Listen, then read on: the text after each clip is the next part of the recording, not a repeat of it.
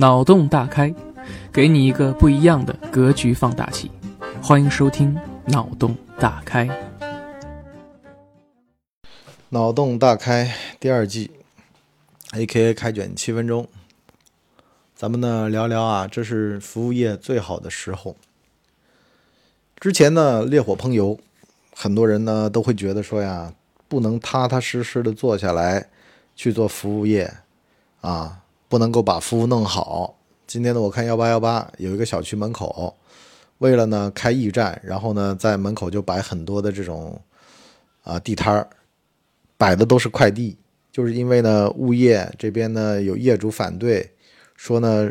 你建了驿站就不能够把东西给我送上来了，就反对建驿站啊，弄了一堆矛盾。这是一个服务业的时代啊，现在年轻人开始买服务了。我前段时间不是说吗？有人开始买那个贵宾厅服务，这在早年是无法想象的。贵宾厅服务，什么龙叉那种公司做的啊？以前我一直觉得说这玩意儿有人买吗？可是现在呢，我发现年轻人特别想得开。有人说这是西方化的一个象征，我说这倒也未必啊，就不要非左即右、非黑即白，上来就盖帽子，完了就盖棺定论，说这个是哪儿哪儿都未必啊。咱们东方有东方的审美和东方的消费哲学，我觉得呢，消费服务是什么呢？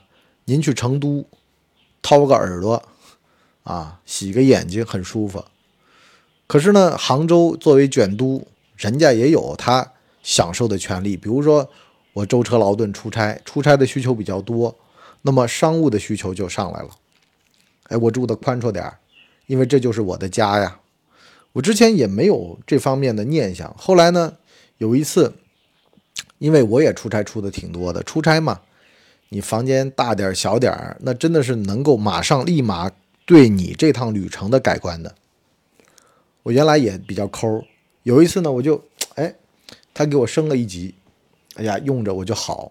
后来呢，这没办法了，由俭入奢易，由奢入俭就难了。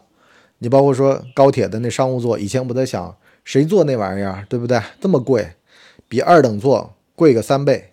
可是不好意思，很多时候你一整天的这个体验，包括说有的时候累得要死，是不是啊？能够坐上这么一段儿啊，那真的是享受，享受开始要买单了。第二点呢，就是目前这个经济条件下面呢，很多人啊，他开始转换思维了。比如说疫情的隔离啊，大家都开始转向体验型的经济了。啊，为什么呢？因为物质已经极大的充沛了，甚至有点这个过剩了。供给过剩了之后呢，拼的是什么呢？拼的就是服务了。服务业的需求开始抬头。你就比如说原先海底捞。现在呢，大家年轻人也纷纷的说：“哎呀，我们不喜欢海底捞。”现在年轻人玩的路子可野了，一边烫着火锅，一边呢，这个店里面还有年轻人在那跳舞给你看，店员全在那跳舞，就跟玩快闪似的。但是呢，你也别小瞧了海底捞，海底捞的它的精神世界呢是老年人和小孩的，这些边缘的未被关注的群体到了海底捞，他就非常有存在感。为什么呢？你在那儿。说我要生日什么的，他店员马上耳朵一支棱，就给你推蛋糕过来，你信不信？是吧？反正他就得给你表现表现，就是你是被关注的，你是被聚光灯照着的。所以呢，你说每一个服务业都有它值得。所以现在无论是餐饮还是美容，它都是个服务业，它都得把服务做好。所以现在就是很多的老百姓，你说驿站这个服务好不好？它提供的是中间需求。就大部分人用的是这么一个东西，哎，我那天去体检，我还觉得倍儿有意思。原先体检嘛，你就是自个儿去蹭，哪儿快点儿去哪儿排。那比较刁钻的一些人，他就比较快，他就比较早能够啊，或者打配合等等的。可是呢，一些比较忠厚老实的，或者没有那么的，现在的把它均质化了，用一个微信的那个小程序，然后呢就告诉你，你到这儿排，到那儿排。原来呢，有的人二十分钟，有的人一小时，现在呢都给你砍成半小时，大家都均质化了。这个呢叫中等需求，中等需求呢就是满足你是中等人的啊这么一个逻辑的，就是你对于时间的要求没有那么，还有一种极限的，就十分钟的。为什么？他把你均质化了之后，他就能够创造需求了。原先不是有他刁钻的人，他二十分钟、十分钟就搞定了吗？好了，我就让一个人带着你走那个刁钻的路。其实也不叫刁钻路，就是他程序里面设定好嘛。啊，比如说你是贵宾，那十分钟搞定；你是这个中产阶级，半个小时搞定。你这个不求时间快，但求呢便宜，那么就给你一小时，就给你在体验上做区别，而不在于内容上做区别了。因为内容上很可能都是一样的，啊，这就是贵宾和非贵宾的体验的区别。你包括说贵宾厅也是这样嘛，大家最后都是坐上飞机，可是呢，你买了贵宾厅。不是说你买了上面的商务座，只是说你买了他贵宾厅的服务。早上一大早的，有的时候赶飞机三四点的啊，然后到这个贵宾厅能够吃个自助早餐。这会儿呢什么都没开呢，是吧？人呢也睡眼惺忪的，这会儿能吃上一碗热的馄饨，实际上花不了他们几毛钱。可是呢，在这个你的享受上来说，在舒适度上来说啊，有的时候你说哎呀很冷啊。到了当地天气很冷啊，进了贵宾厅，哎呦那么热乎，是不是啊？啊，就直接能够让体验翻倍。所以呢，有的人就觉得很奇怪，说博叔啊，你说这个干嘛？其实呢，这就像我们原先萝卜快乐不洗泥的上一个商业周期里边一样，大家呢全都是盯着那些平台呀，那些啊就是补贴完了，然后呢这个市场剩下来全都能垄断的那种。可是呢，现在要做精细化的这种事儿了。也就是在骨头缝里面挑肉吃，你很可能在创造模式的这个环境上面，为什么就说去日韩你会发现体验很好？那是因为他们经历过这种经济上面的过剩，过剩了之后，那么就做这个差异化，也就是原先大家都是提供食材的，那么有的就提供个性食材，比如说巴奴火锅是毛肚，啊，像现在某味观也在做毛肚，啊，毛肚的需求。来你们家是吃食材、吃新菜的，到他们家是吃服务的。每一家都有它的特色，都有他自己能够被叫得出名的地方。其次呢，就是像一些民生类的，什么元记云饺啊，一些面呐什么的，这些开社区店。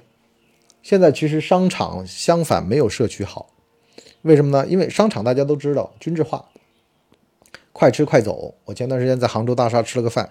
那玩意儿咸的要命，我后来问一个做餐饮的，我说你们为什么放那么咸？他说这玩意儿吃了你有满足感，狂喝水不就就饱了吗？可是如果给你吃的很淡，我说可是我在社区店不会感觉到很很就是很咸呢。他说社区店不一样，做街坊的生意，那么就必须得让街坊觉得在这个地方吃了是可以天天坚持着吃的。街坊生意拼的就是内功，就数十年如一日。就有点像你博叔现在我对我们干嘛播客的这个定位一样了，便宜、大碗，吃着呢又放心。做街坊生意最重要的就是大家熟悉，来这儿啊，每天没事也能来转转，来看看，聊聊天也行。多少年之后，其实这几年慢慢的，杭州的很多的街坊文化也起来了。原先你看吧，香港早年十来年前说那个面馆。被 LV 挤占，然后大家都感觉很惋惜。我们那会儿就觉得说商品社会嘛，这很正常。可是现在你会发现，很多城市的文化就在于这种老街坊的这种传统，吃个面打个招呼，啊，毕竟嘛都是以老百姓为主，都是以街里街坊的这个生活，几十年一块儿看着这个城市的起起落落，看着有人起高楼宴宾客楼塌了，可是更多的人还是普普通通的。吃着普普通通的饭，粗茶淡饭，一天又一天就这么过来了。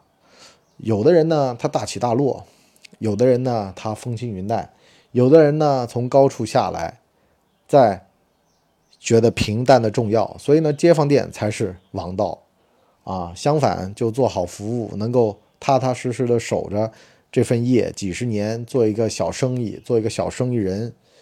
啊，如果说这个国家、这个社区、这个有机会，那咱们做一把连锁扩张；如果没有机会，其实这玩意儿就像前段时间人家说买房一样的，五年前、六年前买房是买了就涨，买了就赚。现在呢不一样了，两极分化非常严重。